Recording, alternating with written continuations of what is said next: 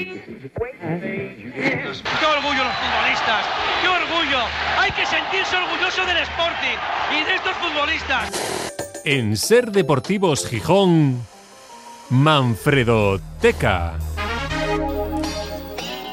Cuando era más joven, viajé en sucios trenes que iban hacia el norte Venimos hablando estos días de los números excelentes del Sporting esta temporada, tanto en ataque, donde se ha desatado últimamente, como desde luego en defensa desde el inicio de temporada. Y hoy por eso también vamos a echar la vista atrás para recordar en esta Manfredoteca una etapa en la que el Sporting fue el mejor defendiendo su portería con un añadido, Manfredo, no menor, que es que era en primera división, claro. Sí, esta temporada solo hay dos equipos en segunda que han recibido menos goles que el Sporting en las 14 jornadas disputadas, justo un tercio de la competición, son el Leganés con cinco tantos encajados y el Oviedo con siete. Estos datos hacen que Rubén Yáñez marche segundo en la clasificación del Trofeo Zamora al portero menos goleado, empatado con Juan Soleno del Tenerife y solo superado por Leo Román del Oviedo, que por cierto hizo un partidazo el lunes en, Zaragoza, salvó a su equipo. No aparece en esa lista el Leganés porque su entrenador Borja Jiménez ha utilizado dos eh, guardametas y esto también influye en los porcentajes. ¿no? Hoy vamos a hablar Fíjate que estamos ya en la sexta temporada de la Manfredoteca y nos quedaba pendiente pues eh, mm, ocuparnos de un mito de la historia del Sporting en el siglo XX.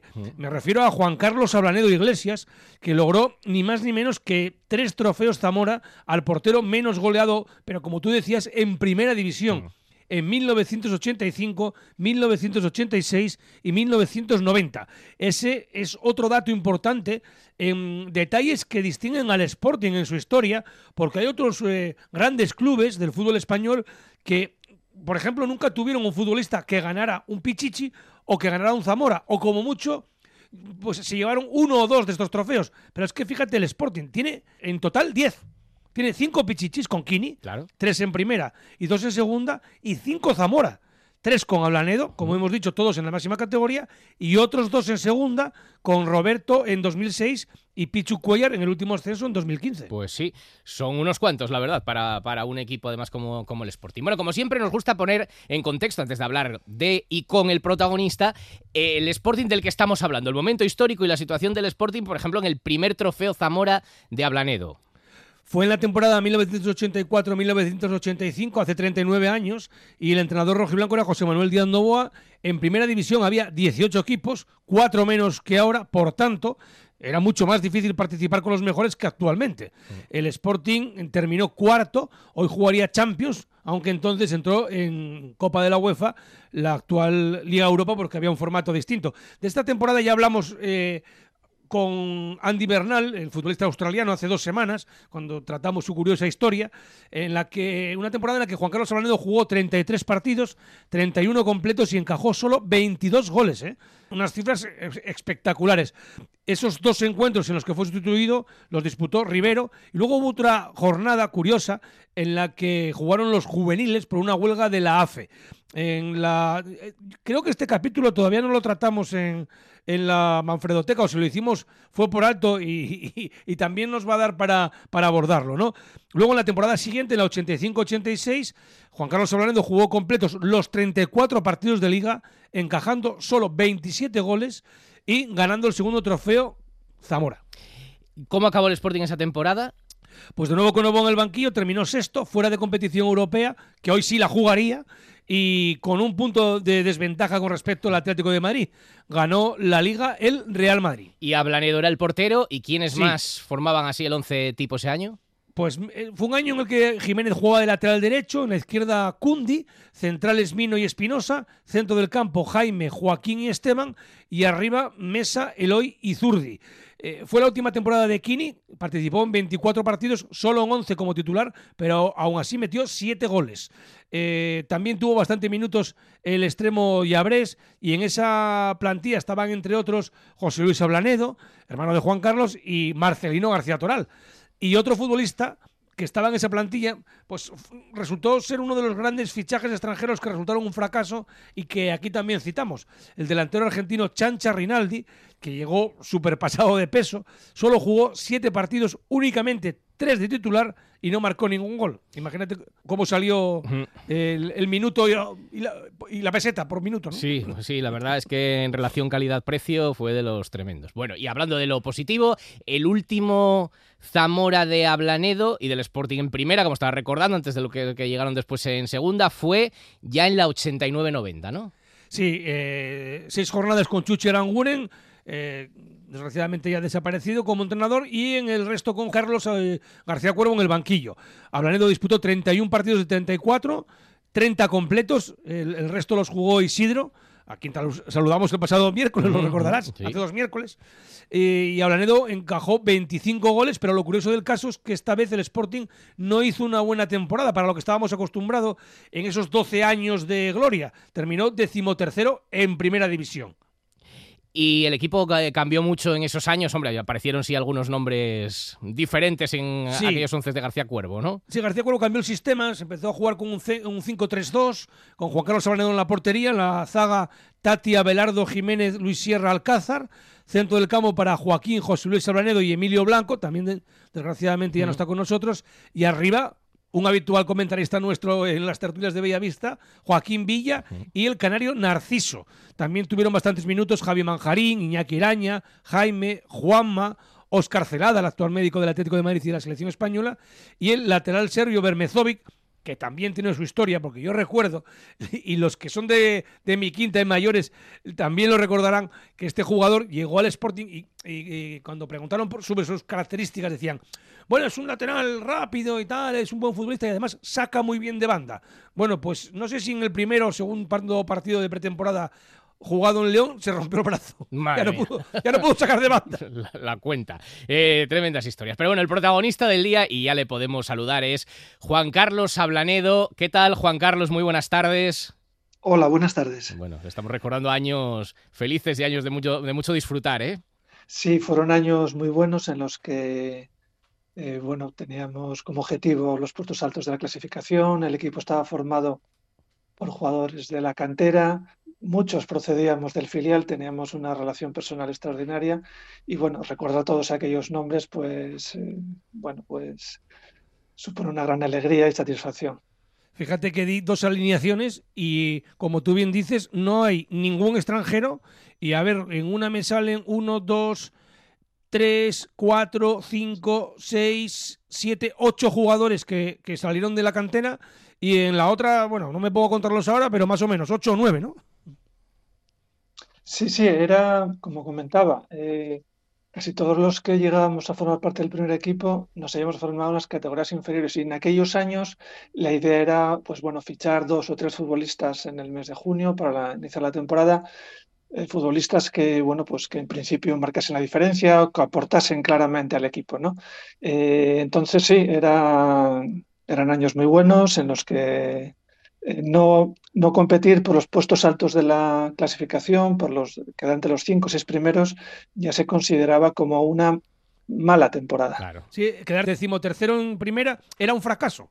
Sí, sí, aquella temporada en el año 90, la verdad que no recordaba en el puesto en el que habíamos quedado, pues ya era una mala clasificación, porque los años anteriores pues siempre hemos estado luchando por los puestos altos. De hecho, eh, bueno, incluso el clasificarnos para la para aquel, lo que en su momento se llamaba Copa la UEFA, pues era algo como normal, era como algo debido que debíamos hacer por, le, por el equipo que teníamos y por la trayectoria de las temporadas anteriores. Claro. Al final es, es, el tema de las aspiraciones y de lo que estés acostumbrado. Claro, cuando sí, uno se acostumbra sí, a estar en un, en un puesto, pues eh, lo que ahora añoraría todo el mundo y lo firmaría todos los años estar en mitad o en zona media alta de la clasificación de primera, pues, pues fíjate, Manfredo. Juan Carlos, han cambiado tantas cosas como que, por ejemplo, tú no eras Juan Carlos Ablanedo, eras Ablanedo segundo. Eso es.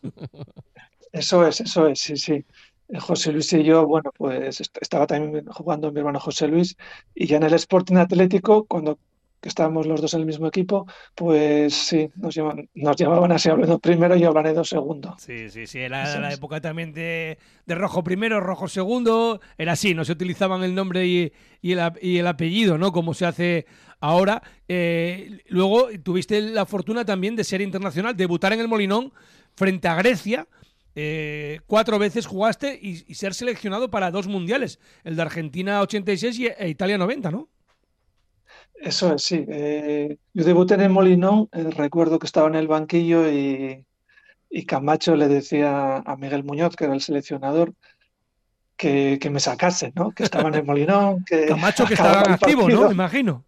Eso es, y que no podía quedarme sin debutar, ¿no? Entonces, bueno, Camacho animaba al, seleccionador y finalmente a falta de, creo que 15 minutos, debuté. Bueno, pues eh, ser internacional, debutar en el Molinón, bueno, pues es un- una satisfacción enorme y un gran recuerdo que tengo de mi etapa como futbolista. Oye, me imagino que también otro recuerdo que, tendrás seguro que eh, eh, en, la, sala de trofeos de tu casa, por decirlo así, es el Campeonato de Europa con la selección sub-21, ¿no? En 1986, cuando se ganó a Italia por penaltis, con Luis Suárez, que nos acaba de dejar hace poco, y tú paraste dos penaltis en la tanda definitiva, ¿no? Sí, tengo un gran recuerdo de aquella, bueno, de todo aquel campeonato. Jugamos contra selecciones muy potentes y luego finalmente en la final contra Italia, ¿no? Jugamos en Italia, eh, allí perdimos 2-1, recuerdo que hice un buen partido y luego ya en Zorrilla, el estadio lleno, pues bueno, hicimos todos un gran partido yo tuve la fortuna de, de parar dos penaltis, ¿no? Entonces, bueno, realmente es el sueño que tienes cuando eres infantil, juvenil, siempre te imaginas jugar una final, parar penaltis, ser decisivo, ¿no? Bueno, pues aquel día, pues aquel, se- aquel sueño se hizo realidad. Pues fíjate, muy- Con muy- Eloy también en esa Con selección. Eloy recuerdo, también. sí. Eh, eh, Juan Carlos, eh, el juego va evolucionando también y a ti te tocó vivir un momento de cambio en el, concretamente en el rol de los porteros, en mucho momento de participar mucho más del juego y del juego con los pies, ¿no? Que fue un proceso de, de adaptación también para muchos porteros y fue un momento importante también en la evolución del, Sí. del juego. Vamos a recordar que entonces sí se permitía ceder el balón al portero y que la cogiera con las manos. Actualmente Eso eso, es. no lo puede hacer. Claro, claro, y ese cambio fue fundamental también para que los porteros tuvierais que desarrollar el juego, el, el juego con los pies cuando un compañero te la cedía porque no la podías coger.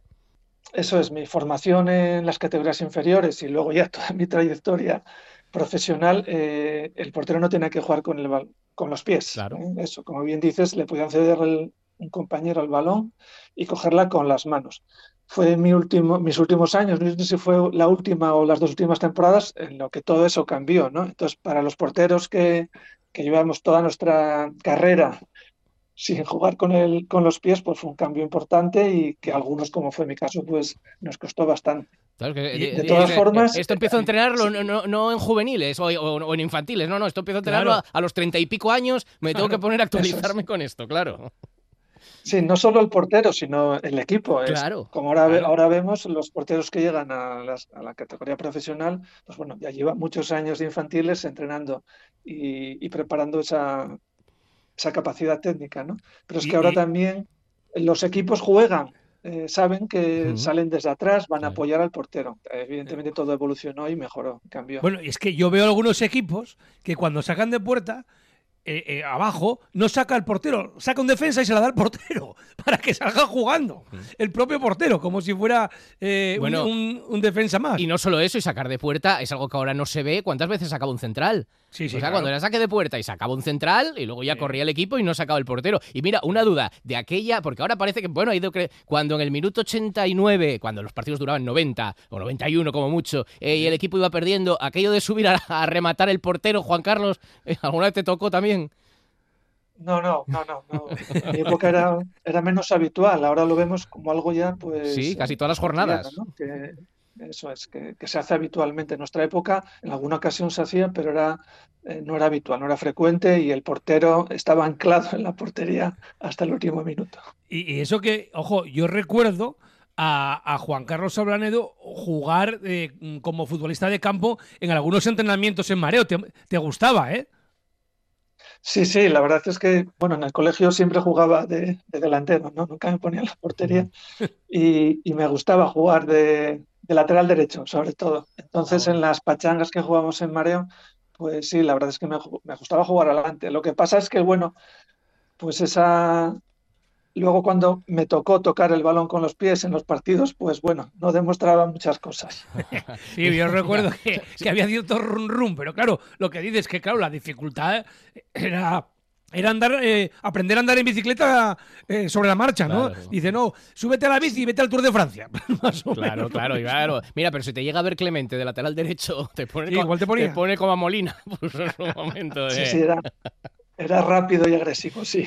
Oye, y aprovechando la circunstancia, que además hace tiempo que no charlamos contigo, bueno, ¿cómo ves al Sporting este año? Te pregunto casi por la portería, por el nivel de Rubén Yáñez, bueno, y por el equipo en general, con ese equilibrio de defensa-ataque tan importante para estar ahora arriba.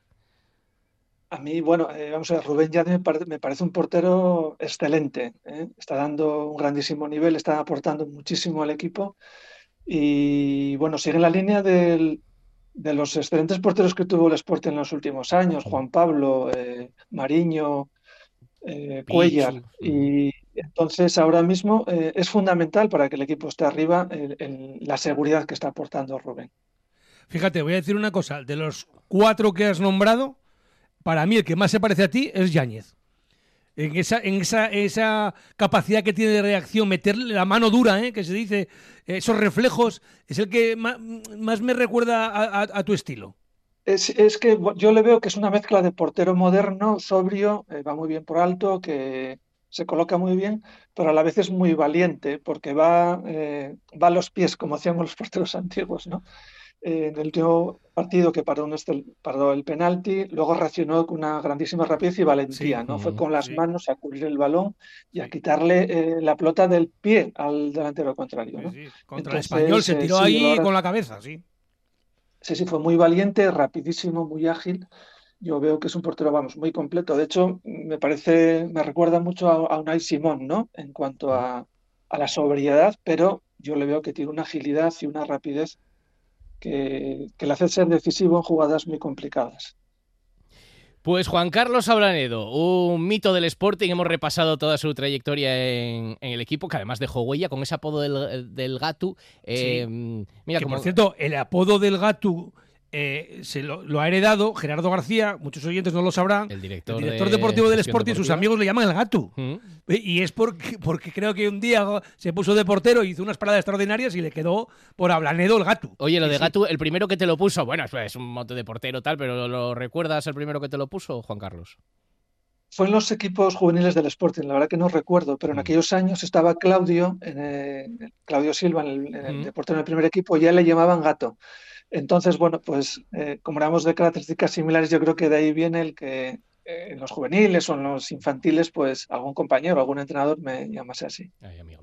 Eh, bueno, Bueno, como contar una anécdota para terminar. eh, que a mí especialmente me hace, me trae muy buenos recuerdos. No sé si les la gracia a los oyentes. Eh, Juan Carlos Ablanedo y yo coincidimos en la Facultad de Derecho cuando se daban las clases en el edificio histórico de Oviedo. Y entonces las listas de las notas las ponían allí en la, en la puerta de, por ejemplo, de- de- del, del salón de actos, ¿no? Y entonces íbamos los que éramos del Sporting y de Gijón y ponían en las listas, por ejemplo, ponía Juan Carlos Ablanedo Iglesias y al lado escribíamos con bolígrafo el gato, cada vez que nos las notas. Pues un Sí, placer. sí. Nos quedan cosas por repasar, así que si te parece, te mm, invitamos para una próxima edición la semana que viene de la Al Ma- segundo capítulo, Manfredoteca para el segundo capítulo. Juan Carlos, muchas gracias. Bueno, gracias a vosotros. Hasta la semana que viene, Manfredo. Hasta luego. Hasta luego.